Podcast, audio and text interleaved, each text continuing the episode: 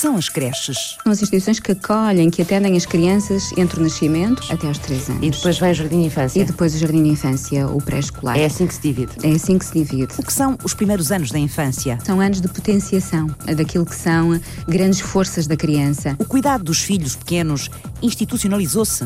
Que fenómeno é este nascido das gardeuses d'enfants, as criadeiras de França, que tiravam da rua os meninos de pais e mães operários, absorvidos no trabalho fabril quando a industrialização deitou raízes? Qual é realmente o papel das creches? A autoestima, a autoeficácia, a autonomia, a iniciativa, a capacidade de fazer por si próprio, o sentido de pertença a uma comunidade, de que se tem uma voz, de que se tem capacidade de tomar decisões. Isto pode ser trabalhado desde a creche. As crianças acabam por ficar um longo período nas creches. E onde ficam as famílias? Há famílias, famílias e famílias. Como se reajustam os pais aos filhos criados por terceiros? O mundo de trabalho dos pais cada vez está mais exigente e eles acabam por não ter tempo para o seio familiar. As crianças vão pagar isto muito, muito caro. Uma criança que esteja em casa sozinha sem crianças da mesma idade, ao entrar depois no mundo social, vai ter um impacto provavelmente ainda mais complicado. Acho que hoje em dia as crianças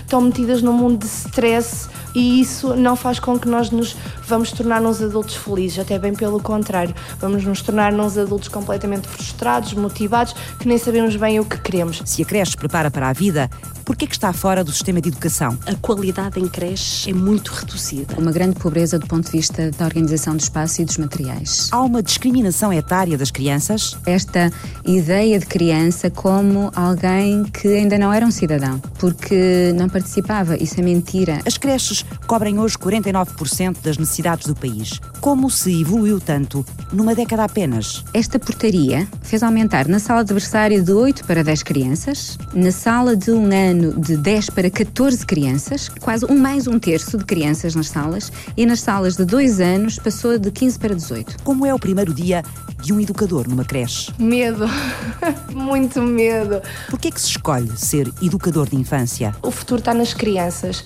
e eu quero intervir no futuro. E o que são as creches? A democracia aprendida desde os primeiros anos de vida, todos os dias. Aqui o coração da Ju está com muitos pecadinhos pequeninos, porque são todos do David, da Alice, da Núria, da Nádia, do Diogo, de todos que passaram por nós.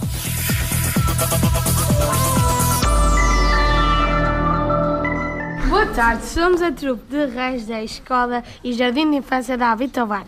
Estamos aqui com todo o gosto para vos desejar um feliz 2016.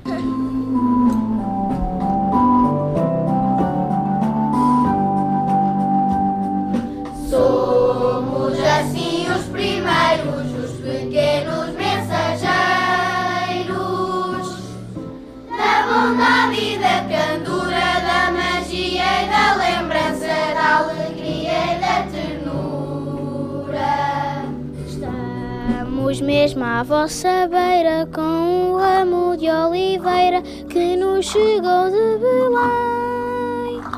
Digam em todo lugar que as crianças estão primeiro. Digam em todo lugar que as crianças estão primeiro. É necessário trabalhar com crianças o mais precocemente possível. Rafaela Rosário é investigadora e professora da Escola Superior de Enfermagem da Universidade do Minho.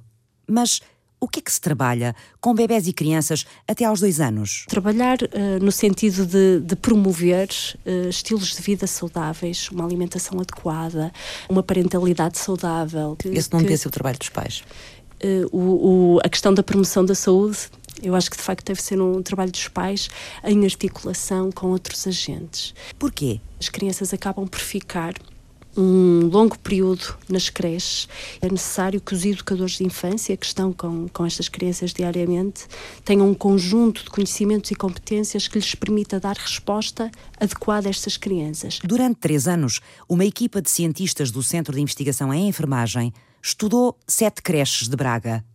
O que é que eles quiseram saber? Nós quisemos saber o que é que as crianças consumiam. Como é que as crianças estavam a ser iniciadas noutros alimentos além do leite? Tentamos pegar no número de crianças com 4 e mais meses de idade, que seria aquele período de início de diversificação alimentar. Uh, as recomendações relativamente à diversificação alimentar vão no sentido de iniciar nunca antes dos 4 meses, nunca depois dos 6 meses. Nós inicialmente uh, estudamos o que é que elas uh, consumiam, o que é que acontecia relativamente às rotinas dos pais, da própria família, e depois a partir daí intervimos no sentido de potenciar aquilo que é considerado interessante em termos de diversificação alimentar. Qual é a importância das creches e dos educadores na iniciação alimentar, Rafaela? No primeiro ano de vida, os pais vão com muita regularidade às unidades de saúde, às unidades de saúde familiares, entram em contato com o pediatra, mas eh, a partir de uma determinada altura, a grande resposta que têm é ao nível da, da creche. Por que é que é tão importante a forma como os bebés são iniciados nos alimentos? Que competências é que eles obtêm? Até que ponto é que os hábitos absorvidos nos primeiros anos nos vão acompanhar pela vida fora? Saiu o mês passado um estudo de âmbito europeu que vem revelar exatamente isto. Crianças que tiveram uma diversificação alimentar considerada adequada, com tranquilidade, sem que tivessem grande pressão por parte do, dos pais, por parte das pessoas que, que envolvem as crianças, efetivamente tinham um consumo superior de fruta e produtos hortícolas aos 3 anos de idade. E os pais estão agora a pensar: como é que eu faço isto, sem pressões? Como é que faço o meu filho comer alguns alimentos que nem quer ver à frente? Como é que se passa ao lado desta tensão à volta do prato? Os pais querem saber, Rafaela. Qual é a chave? Uh, insistir não é estar uma hora em cima da criança, é provavelmente insistir hoje, amanhã, depois. E diz a investigação que até 11 vezes é considerado pouco para implementarmos aqui algum consumo ajustado relativamente a estes alimentos. Em vez de pressão, a palavra mágica é então persistência paciência. Tentar e tentar mais de 11 vezes. Era uma vez um gato. Será que a música ajuda?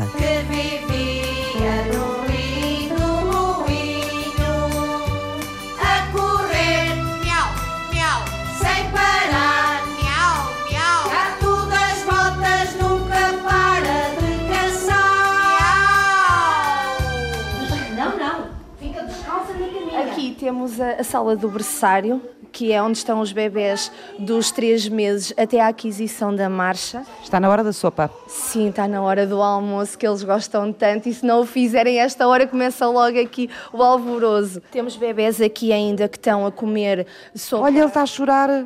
Viu a sopa ir embora. Pois é, é a Camila, ela gosta muito de comer. ela adora mesmo. Já vai, princesa. A Mila vai comer a sopa. Quais foram as conclusões que tiraram da observação das creches de Braga, Rafaela?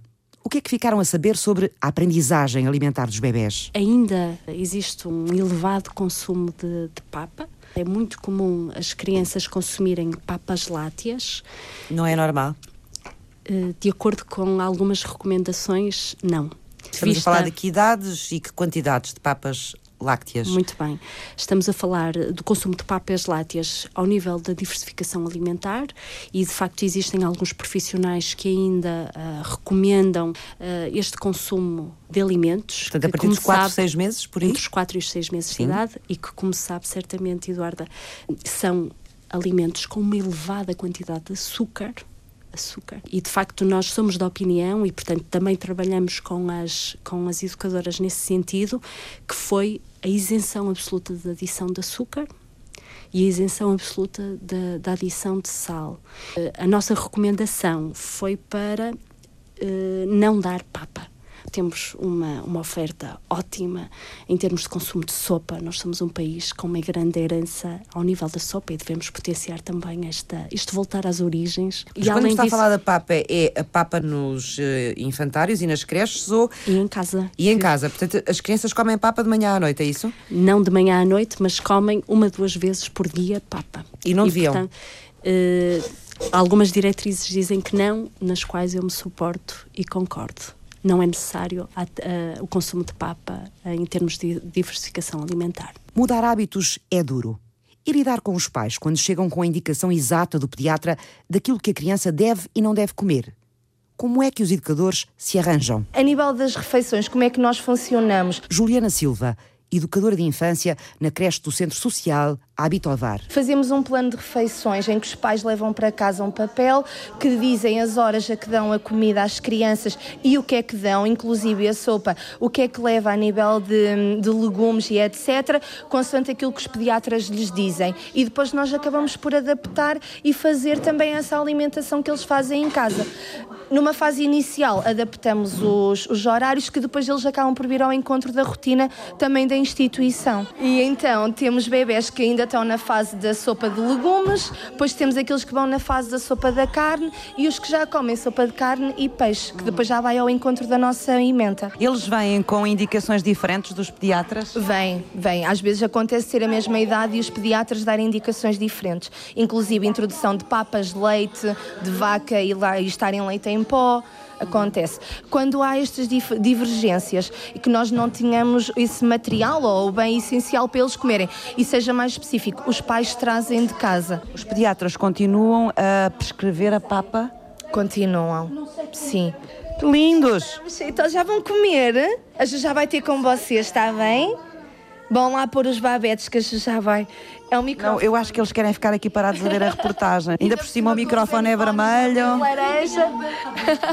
Ah, da Papa, o que acontece, o que eu também tenho vindo a notar durante estes cinco anos que estou no ativo. No meu primeiro ano que trabalhei, notava muito que a nível de berçário os pediatras punham primeiro a papa e só depois se introduzia a sopa. Hoje em dia isso já não acontece. Introduz primeiro a sopa é muito raro o caso que acontece de introduzir primeiro a papa. Preferem agora começar a introduzir os legumes e ainda bem que é muito mais saudável do que a farinha. Que mais analisaram nas creches, Rafaela? O recurso a materiais pedagógicos. As creches têm um conjunto de brinquedos uh, nas próprias instalações.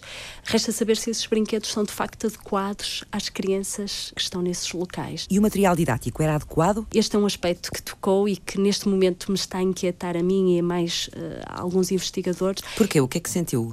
Que efetivamente eh, é preciso potenciar a qualidade em creches, nomeadamente a este nível.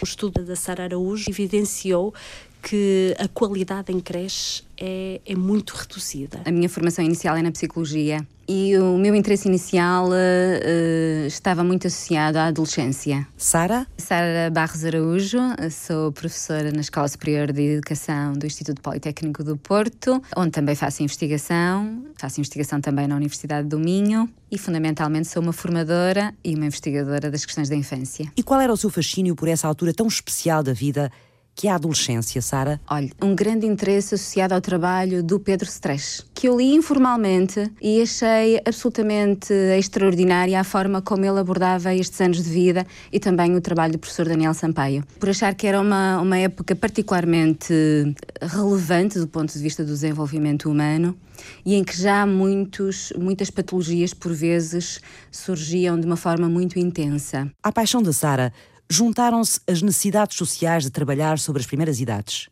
E aí foi a psicóloga. Inicialmente os 3-6, que é o que nós designamos o pré-escolar, e depois começamos em Braga a verificar a existência de necessidades de apoio aos profissionais que estavam a trabalhar em creche. Isto já foi há 12 anos. O meu interesse surgiu associado, por um lado, a este fascínio que eu tenho pela infância e depois a necessidades sociais que se foram tornando muito visíveis. O que é uma creche, Sara? As instituições de creche são as instituições que acolhem, que atendem as crianças entre o nascimento ou depois da, da licença que, que, os pais têm para ficarem com as suas crianças. Até aos 3 anos. Até aos 3 anos. E depois vem o jardim de infância. E depois o jardim de infância, o pré-escolar. É assim que se divide. É assim que se divide. Tradicionalmente, o ambiente doméstico era o local mais comum para o início da educação infantil. Mas um outro lugar foi resgatado pelo mundo contemporâneo para o desenvolvimento das crianças: a creche. Foi um padre francês que a inventou há mais de 200 anos para abrigar meninos necessitados. O avanço do capitalismo e das fábricas desdobrou estas instituições com uma finalidade moral: proteger as crianças da rua e da fome e uma finalidade económica: cuidar dos filhos de mães submetidas a horários fabris violentos de 16 a 18 horas diárias. Os filhos era um entrave à Revolução Industrial, ao progresso económico. Um fenómeno que se instalou, que veio para ficar. E nos anos 80 do século XX foi preciso começar a pensar num novo enquadramento social para as creches. Os infantários passaram a ser reivindicados como lugares de educação coletiva das crianças, em oposição ao papel assistencialista com que tinham nascido. Mas até hoje, as creches continuam a ser o parente pobre da organização que as sociedades contemporâneas criaram para a educação e o desenvolvimento infantil. As creches estão fora do sistema educativo, apesar dos educadores de infância que trabalham com as crianças até aos 3 anos receberem já a mesma formação daqueles que trabalham no pré-escolar, dos 3 aos 6. A lei de bases do sistema educativo não considera os primeiros três anos. Não estão integrados na lei de bases, nem na lei quadro de educação pré-escolar, naturalmente. A própria tutela é do Ministério da Segurança Social, eh, não é do Ministério da Educação, apesar de, neste momento, nos últimos dois anos, ter existido um esforço de concertação dos dois ministérios para a criação das orientações pedagógicas para a creche, que não existem neste não momento. Não existem. Portanto, as não. crianças, durante esses primeiros três anos que estão lá, ou com meses e até aos três anos, estão à guarda, digamos assim, da creche, são tratadas, cuidadas, mas não têm um plano de desenvolvimento ou de trabalho, digamos assim. Um, a Segurança Social tem um manual de desenvolvimento e avaliação da qualidade, digamos assim, que não é de todo consensual a sua utilização. Eu própria teria algumas reservas relativamente a algumas das tarefas e a alguma, algum dos valores que de, que de alguma forma transparecem na utilização daquele manual. Por exemplo, tem vindo a ser muito criticada a ênfase em trabalho burocrático, que muitas vezes retira as educadoras de infância, os educadores de infância, do trabalho pedagógico, que é de facto crucial nesta, nesta faixa etária. A Sara estudou durante dois anos, intensivamente, os modelos pedagógicos que existem noutros países para a educação em creche, porque em Portugal eles ainda não existem. O que é que encontrou depois no terreno quando investigou a qualidade das creches? O que eu encontrei é uma realidade com a qual eu normalmente já conto. E inicialmente o contexto de creche, não sendo um contexto de qualidade que eu consideraria medíocre, era um contexto com uma qualidade baixa por várias razões, desde as questões organizacionais às questões pedagógicas, o que é que viu, Sara? Era muito visível uh, uma grande pobreza do ponto de vista da, da, organização do espaço e dos materiais. Porquê? Porque, uh, neste caso, a instituição uh, tinha muitas dificuldades financeiras que acabavam por limitar bastante a compra de materiais. Mas também devo dizer que, muitas vezes, existindo o dinheiro e não existindo os critérios adequados para a escolha de materiais pedagógicos, o dinheiro não servirá muito para qualificar os contextos. Então, o que é que pesava mais aí? Era o desconhecimento de quem geria estes espaços em relação relação à forma como podia otimizar os espaços no sentido de melhorar esta relação? O que eu acho que falhou durante muitos anos na formação dos educadores de infância foi esta especificidade para os contextos de creche tem existido uma pobreza muito forte ao nível da, da preparação dos profissionais para os contextos de educação na, na, na primeiríssima infância. Como psicóloga, Sara, consegue explicar-me porquê é que estes primeiros três anos de vida são tão importantes? Uh, sim, posso tentar. Sim, são anos fundamentais. Um dos meus grandes fascínios pela infância é a possibilidade de é a possibilidade de prevenção, digamos assim, de não se chegar a uma situação em que já é necessário intervir do ponto de vista remediativo. Eu acho que são anos de potenciação daquilo que são grandes forças da criança, grandes recursos da criança. Quais são essas forças, esses recursos? A autoestima, a autoeficácia, a autonomia, a iniciativa, a capacidade de fazer por si próprio, o sentido de pertença a uma comunidade, de que se tem uma voz, de que se tem capacidade de tomar decisões. Isto pode ser trabalhado desde a creche. E trabalha-se logo nos primeiros anos de vida? Sim, como se trabalha uh, a linguagem, como se trabalha uh, as expressões artísticas, que são muito relevantes, como se trabalha a expressão motórica, porque a criança aprende, é um aprendiz sensorial-motor nesta fase. Portanto, as questões do movimento são muito relevantes, uh, como se aprende do ponto de vista daquilo que é a relação com o outro, Sim. Uhum. Uh, te, temos um pouco do senso comum a ideia de que as crianças nos primeiros anos de vida, lá está, precisam de ser cuidadas, basicamente, de ser aconchegadas e de, de se sentirem seguras, não é? Mas eh, que é só a partir do momento em que elas já andam, já se movimentam, já falam, que elas começam a interagir e começam a desenvolver essas, uh, todas essas capacidades e essas ferramentas de que me estava a falar. Isso é anterior a, este, a estes momentos, o da fala e o do Sim, andar? sim.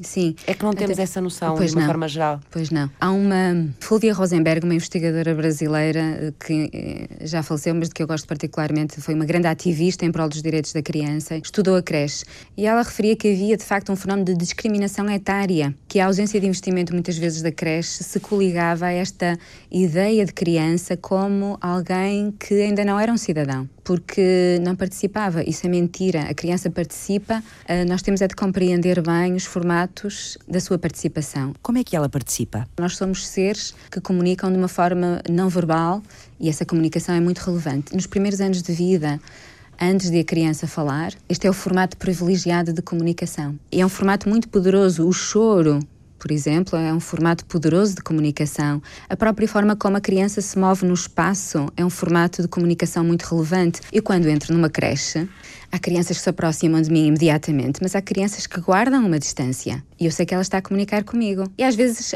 algumas até me atiram coisas e querem comunicar comigo. Estão-me a atirar um- uma bola. E isto é, Estão ela a está a comunicar provocá-la. comigo.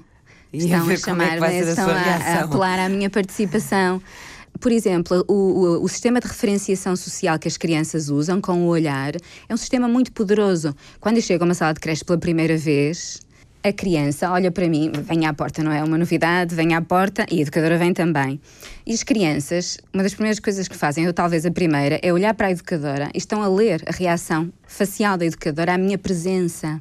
O que elas estão a usar é um sistema altamente sofisticado de leitura de- do não verbal da educadora para perceberem se eu sou Friendly, amigável. amigável, claro. Exatamente. Portanto, elas usam sistemas de comunicação.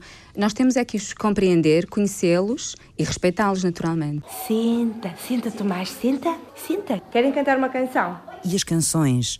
Então as canções. Querem a da estrelinha? Agora vou descansar ali um bocadinho na sala dos dois anos e volto já, está bem? Brilha, brilha lá no céu a estrelinha que nasceu. As creches portuguesas não fazem parte do sistema educativo. Vivem fora da lei de bases da educação, entregues à segurança social. Perdura a visão assistencialista que as criou no século XIX. Mas a investigação nesta área reclama a urgência de mudar de paradigma. A creche é, nas sociedades contemporâneas, cada vez mais o lugar das primeiras aprendizagens, o lugar dos afetos, mas também o lugar do desenvolvimento infantil, da diversificação alimentar, das primeiras regras de higiene, da aprendizagem do sono, do ensaio do movimento, da aquisição da motricidade fina. A creche é A democracia aprendida desde os primeiros anos de vida, todos os dias. a democracia aprendida todos os dias. Sim, Sara, é isso.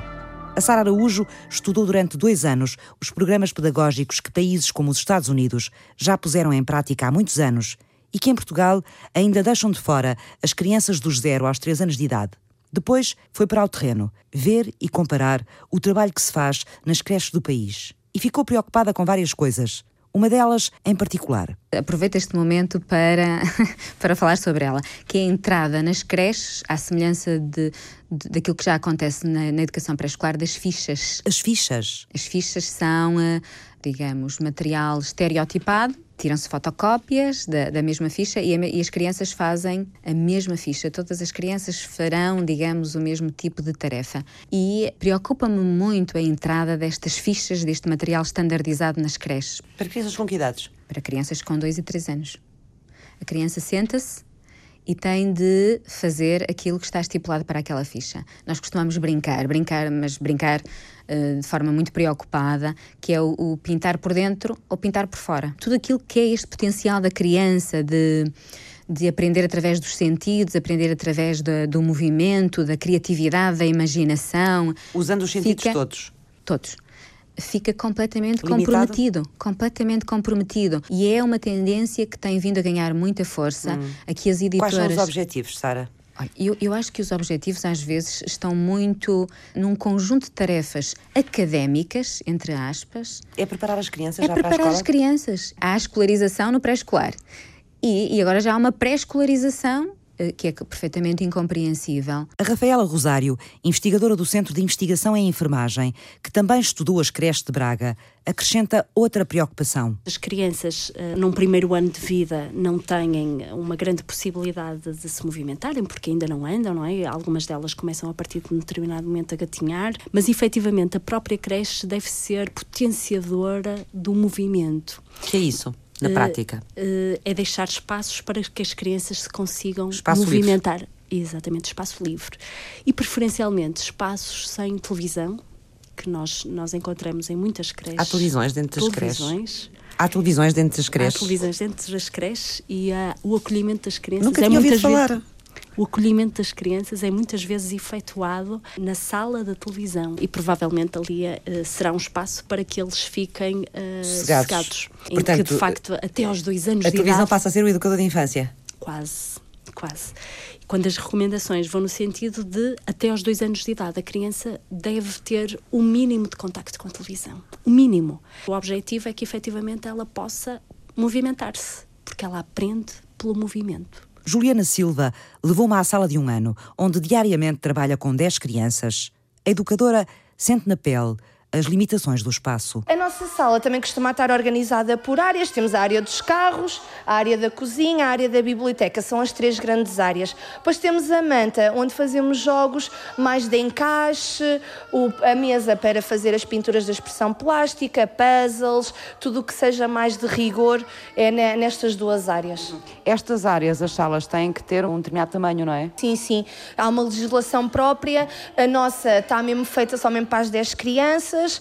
Infelizmente não temos um espaço maior que esta sala é um bocadinho claustrofóbica. Isto com 10 crianças e dois adultos fica mesmo... É um bocadinho estreitinha, não é? Um bom aspecto desta sala é mesmo a luminosidade natural. Exato, mas com a janela aberta também a torna um bocadinho menos sim, claustrofóbica. Sim, sim, um bocadinho. Nós temos um problema grande em Portugal também com a utilização dos espaços exteriores. São de má qualidade e as crianças vão pouco ao exterior comparativamente a outros países. Há um processo de de institucionalização da infância. As crianças passam demasiado tempo dentro de, das instituições. Há crianças em Portugal que passam 12 horas na creche. Os horários estão muito alargados neste momento porque as famílias têm horários laborais completamente de grande, grande exigência. Na Carta Social 2014, que eu estive a ler atentamente, já, embora de forma residual, creches que trabalham ao fim de semana, naturalmente por necessidade das famílias. Mas repare, se uma criança entra às 7 e sai às 7 e este serviço não é de grande qualidade, isto pode representar um fator de risco. O que é que se verifica? Eh, que efetivamente existe uma grande tensão ao nível das salas. Temos múltiplas crianças para um conjunto de objetos e todas querem os mesmos objetos. Portanto, existe aqui alguma disputa que é muito interessante, do ponto de vista do desenvolvimento, mas que simultaneamente pode ter consequências uh, em termos de, de, libertação de cortisol e simultaneamente de alguns níveis de stress mais elevados. E por isso é que nós temos, uh, portanto, isto está definido também, um número considerado ótimo de crianças por adulto e de acordo também com as dimensões do próprio espaço. Isso nem sempre se cumpre. Pronto, esse é outro aspecto que se calhar merece a nossa atenção e a nossa reflexão relativamente ao que está a acontecer. Os investigadores temem pelo desenvolvimento adequado e necessário, pela qualidade da saúde dos bebés até aos 3 anos. Em Portugal e noutros países da Europa, começa-se agora a estudar o nível de cortisol na saliva destas crianças para conseguir desenhar o mapa diário de stress a que elas são sujeitas. O cortisol é uma substância que é estimulada por uh, glândulas e que depois, uh, em situação de stress, é libertada e pode ser identificada na saliva. Graça Carvalho dirige o Centro de Investigação em Estudos da Criança, o único centro de investigação em Portugal exclusivamente dedicado aos temas da infância. Marta Carvalho é a investigadora que estuda os níveis de stress nas crianças em instituição de creche. A ideia será avaliar situações críticas em que uh, o stress uh, de facto aumenta. A finalidade deste estudo é também a relação entre as cuidadoras que trabalham com as crianças, a relação que elas têm com as crianças e se isso vai alterar os níveis de stress. Estamos a falar de bebés até aos dois anos. Sim. Já há stress nessas crianças? Infelizmente há. Juliana Silva. Eu sou a Juliana, sou educadora de infância há 5 anos, no Centro Social da Habitobar e gosto muito daquilo que faço. A Juliana sabe exatamente porque é que escolheu ser educadora de infância. Eu sempre tive um bichinho quando via crianças, mas não foi isto que me fez ser educadora de infância. O que me fez foi ver um bocadinho o mundo e perceber que o futuro está nas crianças e eu quero intervir no futuro. Formar pessoas, é isso? Sim, formar pessoas. E ainda se lembra como é que foi o seu primeiro dia aqui, a trabalhar? Lembro-me, medo, muito medo. Mas claro, era aquela, aquela sensação de vir experimentar o meu trabalho, o que é que eu vou fazer, como é Passou-lhe pela cabeça a pergunta: será que as crianças vão gostar de mim? Passou-me, passou-me. Uh, até porque quando eu cheguei aqui eles me viram desataram a chorar. Mas depois ultrapassei bem isso. Ao fim de cinco anos, imagino que tem uma visão diferente da sua profissão, com a experiência já que tem, daquela que tinha quando cá entrou. Completa. Como é que definia a sua profissão hoje? Ou seja, quais são as, os seus grandes desafios e as suas dificuldades também? O meu grande desafio passa hum, por a questão que me fez tirar o curso ser educadora de infância, lá está, mesmo o transmitir ideais e dar ferramentas às crianças para elas se desenvolverem, mas também passa por proporcionar momentos de felicidade, porque eu acho que hoje em dia as crianças estão metidas num mundo de stress, do fazer por fazer, e isso não faz com que nós nos vamos tornar uns adultos felizes, até bem pelo contrário, vamos nos tornar uns adultos completamente frustrados, motivados, que nem sabemos bem o que queremos. Por isso, a minha, a minha prática pedagógica vai muito à felicidade, à alegria, desenvolvermos uh, momentos que estejamos em plena serenidade. Estamos a falar de bebés até aos dois anos. Sim. Já há stress nessas crianças? Infelizmente há a correria do dia a dia. E isto não é culpa dos pais, eu acho que é mesmo culpa do, do sistema em que estamos inseridos. O mundo de trabalho dos pais cada vez está mais eh, exigente e eles acabam por não ter tempo para o seio familiar. As crianças vão pagar isto muito, muito caro. Ou melhor, nós vamos pagar, porque quando eles forem adultos, vão ter, vamos ter adultos completamente insatisfeitos, muito estressados, que não vão conseguir encontrar a felicidade nas coisas simples da vida. Em que é que sente esse stress e o que é que o provoca, nomeadamente nas crianças desta idade? O que é que provoca o stress? Olha, os, os momentos de deixar as crianças, por vezes, têm que ser muito a correr, o facto de estarem cá durante muitas horas. Nós temos crianças que vêm às oito, vão embora às seis, é quase o funcionamento todo da, da nossa instituição. Nestas idades não, não se nota muito, mas, por exemplo, a nível do pré-escolar, uma agenda, entre aspas, não é muito cheia, a nível de atividades extracurriculares, ir à piscina, para o balé, para aquilo e para aquilo outro, e música, e, e, andam sempre nesta correria e não têm tempo para pensar neles próprios.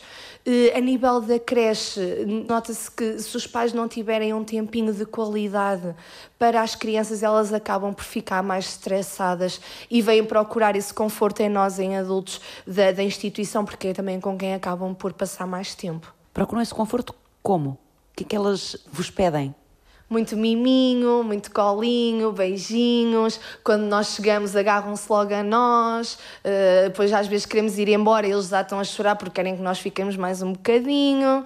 Uh, Falou-me em crianças que passam aqui 10 horas, das 8 da manhã às 6 da tarde, o que quer dizer que passam mais tempo convosco do que passam com os pais. Exatamente, sim, completamente. Lá está. Por isso é que se revê muito a nível emocional eles terem uma ligação muito forte connosco. Não é que não os tenham com os pais, mas se calhar há pontos que não deviam tocar em nós que acabam por tocar porque nós estamos muito tempo com eles. Já lhe aconteceu ou acontece-lhe com frequência ter que ser a Juliana ou uma colega sua a explicar aos pais porque é que a criança tem uma determinada reação e porque é que ela agiu assim ou agiu assado? Já, muitas vezes, várias vezes porque lá está, acabamos por ter uma relação de conhecimento do, do próprio bebê, da própria criança, bastante profunda e até acabamos por levar aquilo na brincadeira. Também temos estratégias que nos ajudam, temos conhecimento teórico que nos ajuda nessa, nessas questões. E como educadora, eu tento sempre ao máximo passar isso aos pais, porque é uma mais-valia nós, numa brincadeira, conseguirmos dar alguma coisa que eles não gostem tanto e depois aprendam a gostar, do que estarmos ali na, na obrigação. Uhum. Mas por vezes é, é, são conversas complicadas, especialmente nestas idades. A questão das regras, o saber dizer que não. Isto para os pais de hoje em dia é muito complicado. Porque. Provavelmente porque passam muito pouco tempo com os filhos e isso acaba por eh, pesar também, não é? Ora, nem mais, e acabam por tentar também lhes dar o feedback positivo constantemente. E isso, a nível da educação, não tem, tem as suas repercussões negativas.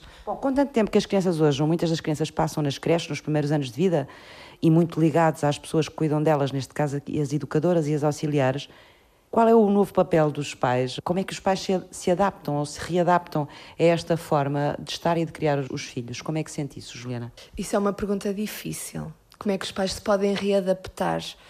Uh, pensar um bocadinho mais no seio da família. Eu sei que por vezes é, é difícil, mas o seio familiar é muito importante e tentar ao máximo tirar as novas tecnologias e ir criar momentos de família, de ir para a praia correr com eles, de ir para o, para o pinhal, brincar, sei lá, tudo o que seja saudável, irmos explorar e estar com os nossos filhos e familiares é uma mais-valia. Falou-me duas vezes já que é muito importante nesta fase e é um dos seus objetivos também como profissional dar ferramentas às crianças para elas serem melhores adultos no futuro. Que ferramentas é que se dá às crianças dos zero aos dois anos de idade? Não dar tudo feito. Temos uma folha, queremos pintar, dar-lhes a tinta à folha e eles pintarem. Isto leva a fazer com que eles criem esquemas cognitivos de resolução de problemas. Isto agora é muito simples, não é? Parece. Mas isto, um dia, quando eles tiverem 3 anos, certamente se lhe dermos um bocado de madeira e fio, eles até fazem uma jangada. E hoje em dia nós não vimos isso e acaba, acaba mesmo por ser prejudicial para as crianças porque é tudo muito perfeito. É tudo muito bonito e a vida não é assim. Nós não estamos a prepará-los para a vida. O mundo da fantasia é bastante importante, mas também temos que lhes dar ferramentas para eles conseguirem se desenvolverem e trabalhar, porque se dermos todo feito, eles não vão desenvolver a nível cognitivo, vão ficar estagnados e vão sempre estar à espera que as coisas estejam feitas. Este é um trabalho que exige, para além do vosso conhecimento técnico, exige um envolvimento emocional, porque trabalhar com crianças desta idade exige uma linguagem afetiva grande e de proximidade com elas. Como é que é na hora delas irem embora? Acompanhas muitas vezes desde bebés Sim. até aos 5 anos. Sim. E depois como é que faz o desmama? É muito difícil. Eu já larguei o meu primeiro grupo é uma relação afetiva muito próxima. Eles são sempre um bocadinho nossos. Aqui o coração da Ju está com muitos bocadinhos pequeninos, porque são todos do David, da Alice, da Núria, da Nádia, do Diogo, de todos que passaram por nós. Mas, mas é, é, muito complicado gerir estas emoções. E quando eles dizem ao pai, por exemplo, cai o primeiro dente, ai, temos que ligar à Ju e à Xana a contar e ligam a dizer, ou então vêm ter connosco aqui a mostrar: Olha, já me caiu o primeiro dente, Ju, ou então o Pai Natal deu-me isto. É muito bom, é muito bom. Ficamos muito quentinhos, eu acho. Não temos em Portugal condições, nem sequer legislação, que seja amigável para os contextos de creches. Ao nível da saúde, ao nível dos materiais pedagógicos, hum. ao nível dos materiais que, que compreendem a, a própria creche. Houve, através do programa PARS, um aumento muito significativo do número de vagas para creche. Isso foi muito importante porque nós tínhamos um número de vagas muito limitado relativamente às necessidades do país e neste momento nós temos cerca de 49% já de cobertura, o que é muito significativo nos últimos 10 anos, cresceu exponencialmente. Crescemos muito Mas, e crescemos mal? Por exemplo, esta, esta portaria que fez aumentar a rácio, fez aumentar na sala de adversário de 8 para 10 crianças, na sala de um ano de 10 para 14 crianças, quase um mais um terço de crianças nas salas, e nas salas de 2 anos passou de 15 para 18. Deste estudo verificou-se que não houve uma grande evolução sob o ponto de vista uh, desta qualidade. Isto leva-nos a dizer que efetivamente existe um, um, enorme caminho a ser seguido, quer no domínio da saúde, uhum. mas também a outros níveis. Uhum. A minha opinião é que os metros quadrados que neste momento estão legislados não são suficientes considerando este aumento da rácio. Uh, isto porquê? Porque as crianças nesta faixa etária necessitam de espaço de movimentação, necessitam mesmo dentro da própria sala de declives para trabalharem a motricidade. É importante que ela suje, que mexa, que pegue, que coma com as mãos, que explore os talheres. A educadora necessita de tempo para não apenas estar sempre a resolver os problemas pela criança, mas já começar a capacitá-las para uma resolução autónoma dos problemas. A creche é uma vantagem ou uma desvantagem? Eu penso que isso até poderá ser uma vantagem, não é? Porque uma criança que desde cedo entra em competição com crianças da mesma idade, poderá ter os tais elevados níveis de cortisol no início, não é?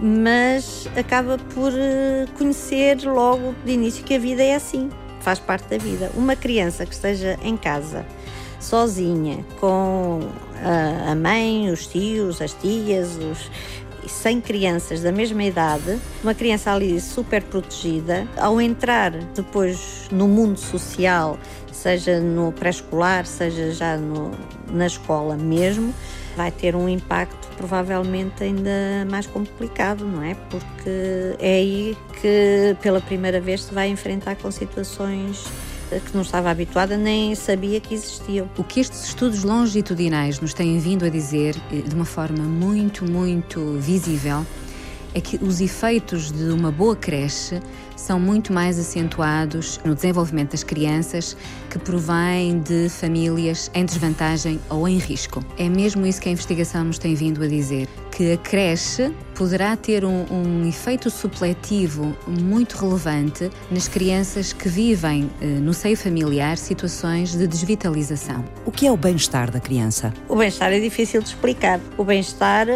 é a capacidade da pessoa interagir dentro do seu contexto da melhor maneira e sentir-se bem ao conseguir eh, interagir e ultrapassar as dificuldades do dia a dia. Do ponto de vista daquilo que é o microsistema da creche, é também o respeito pelo outro, é, é a criança estar envolvida numa comunidade onde aprende que há direitos e há responsabilidades, desde muito cedo, não é? A forma como participa nas regras da sua sala, como vê as suas necessidades satisfeitas, mas como tem alguém que, quando ela bate noutra criança, Uh, lhe diz não podes fazer isso. Alguém que lhe traça limites, que uhum. são também essenciais. Desse ponto de vista, é uma comunidade democrática no sentido de que a criança aprende desde cedo que há coisas que pode fazer, que são direitos seus, mas que há responsabilidades e deveres que também tem.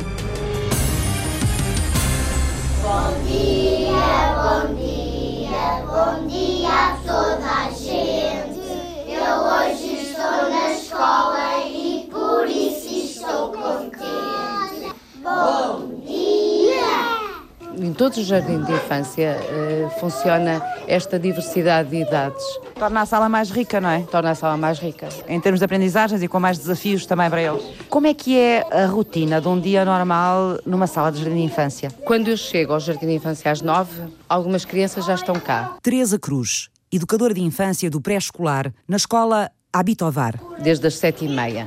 E esse serviço de animação tem uma educadora que está com eles das sete e meia às nove e das 15h30 às 19 Por isso as crianças estão cobertas por esse serviço e pela componente letiva que é assegurada por mim, das 9 ao meio-dia e das duas às três e meia. Dentro daquilo que é o programa do Ministério da Educação, o que é que se pretende atingir? Quais são as ferramentas, quais são os objetivos com crianças nestas idades, dos 3 aos 5 anos? Não pretendemos que as crianças saiam daqui a saber ler e a escrever, mas dar-lhe todas as ferramentas necessárias para que eles cheguem ao primeiro ano do primeiro ciclo, entrar no processo de leitura e escrita mais rapidamente, tendo consciência de que aquilo, eles já ouviram falar de alguma coisa que a, que a professora do primeiro ciclo está a falar, já ouviu falar no, na sala de jardim de infância. A Teresa já trabalha com crianças há alguns anos, já tem uma experiência grande nisto. Hoje o jardim de infância tem o mesmo papel que tinha, por exemplo, quando a Teresa começou a trabalhar?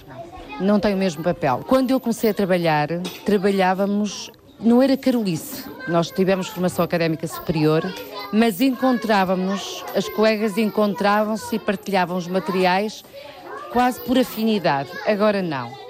Nós fazemos a parte de um agrupamento de escolas, somos 14 jardins de infância, temos reuniões com periodicidade onde delineamos as nossas metas, as nossas atividades. É um trabalho que não entra só na articulação horizontal entre o mesmo nível de ensino, vai aos outros níveis de ensino.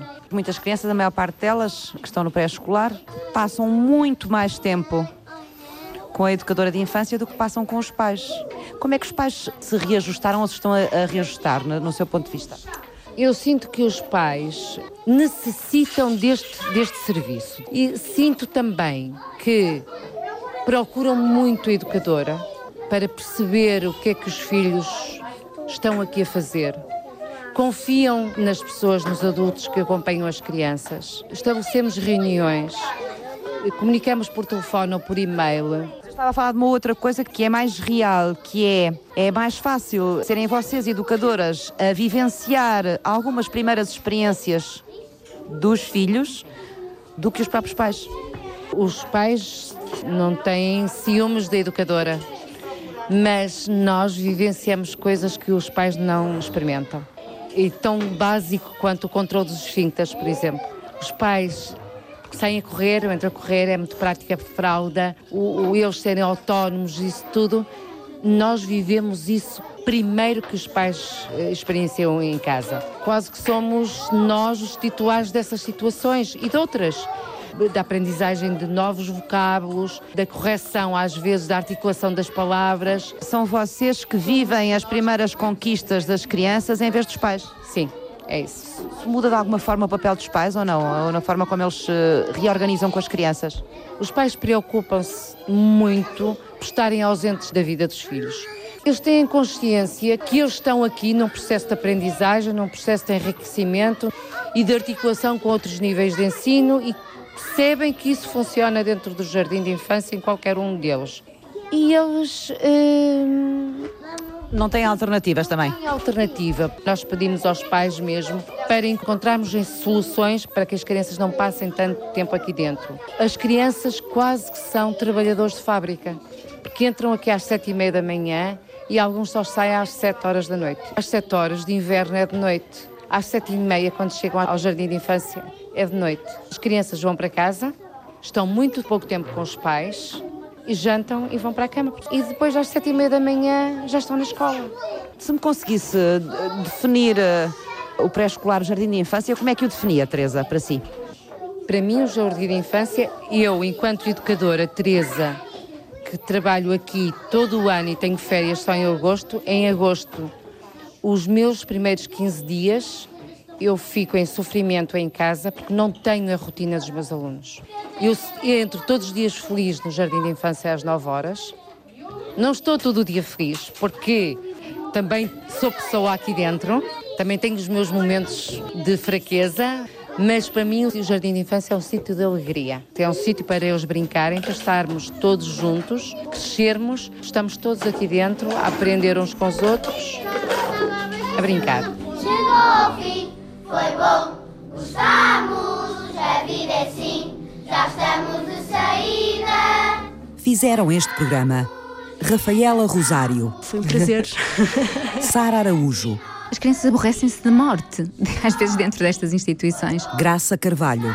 À frente do Centro de Investigação em Estudos da Criança em 96 e, olha, depois fui-me mantendo. Teresa Cruz. Ficam primeiro uns meninos que puseram já o dedo no ar. Juliana Silva. E a barriguinha já começa a dar horas. A trupe de reis da escola Habitovar. Agradecemos o vosso acolhimento, bem como a vossa presença. Bem-ajam. Francisca Alves fez o apoio à produção. David Oliveira e Diogo Manso cuidaram da pós-produção áudio. Chegou ao fim, foi bom. Eu vou-lhe pedir uma coisa. Eu não sei como é que a gente vai fazer isso, mas os seus botões estão a bater na mesa com toda a força. Eu queria que se mexesse à vontade. Mas é que os botões ao bater, estamos a ouvi-los no microfone. Eduardo Maio realizou e apresentou. Estás-me a estragar a, a gravação. Estás-me a abrir a porta.